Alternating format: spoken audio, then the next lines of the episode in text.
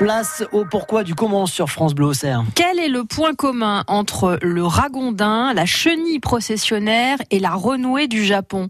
Eh bien, ce sont toutes des espèces que l'on trouve en Bourgogne, mais qui sont des espèces invasives, c'est-à-dire des espèces exotiques qui nuisent à l'écosystème ou à la santé. Thierry Boulan, comment ces espèces sont-elles arrivées là? Ces envahisseurs sont arrivés chez nous de différentes manières. Certaines espèces, comme le ragondin, ont été importées volontairement. Ce gros rongeur est originaire d'Amérique du Sud. On l'a ramené en Europe au 19e siècle pour sa fourrure. Comme il n'a pas de prédateur naturel, il a proliféré. Dis, t'as vu combien ils sont? D'autres espèces sont arrivées chez nous par hasard, grâce au transport de marchandises. C'est le voyage qui compte, pas la destination, est-ce qu'on dit? C'est le cas du moustique tigre ou du frelon asiatique. Il y a enfin parfois une introduction naturelle.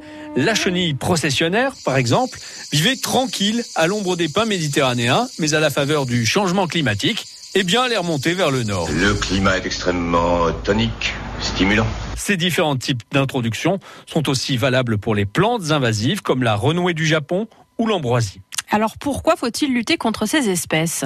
Parce que dans certains cas, elles créent un déséquilibre. Le frelon asiatique, par exemple, dévore les abeilles et les autres insectes.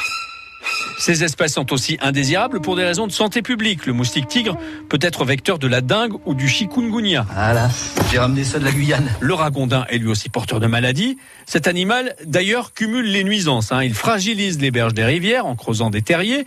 Il fait des dégâts dans les cultures. Il adore le maïs. mais tu t'arrêtes jamais c'est pas possible, t'as le ténia ou quoi Et il se goinfre aussi de plantes aquatiques. Et euh, donc les plantes invasives en, Bourgogne, est-ce qu'elles présentent le même type de nuisance? Oui, en quelque sorte. La renouée du Japon, par exemple, colonise les bords de route et les berges. Sa présence envahissante élimine les autres espèces de plantes. Du coup, les insectes, les reptiles, les oiseaux se retrouvent le bec dans l'eau, ou plus exactement, à la diète. Non, il n'y a pas de manger, il n'y a rien, c'est fini, il n'y a plus rien, pas de manger. L'ambroisie, très présente en Côte d'Or, se développe également à toute vitesse dans les cultures, mais elle pose surtout un problème de santé publique.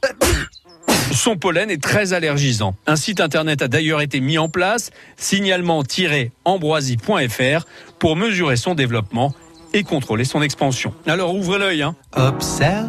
Les plantes, c'est très instructif. Elles survivent les plantes en milieu agressif. Voilà, le message est passé. Le pourquoi du comment euh, de euh, Thierry Boulan à retrouver bien sûr sur notre site internet. Est-ce que vous avez peur de l'avion, Delphine? Non, ça va. Non, ça va. Bon, il n'y a pas de souci. Alors, vous allez pouvoir monter avec nous puisque dans un instant, on va faire nos valises. Nous allons prendre l'avion avec Capucine Frey. On n'arrête pas le progrès. Ça arrive. France Bleu.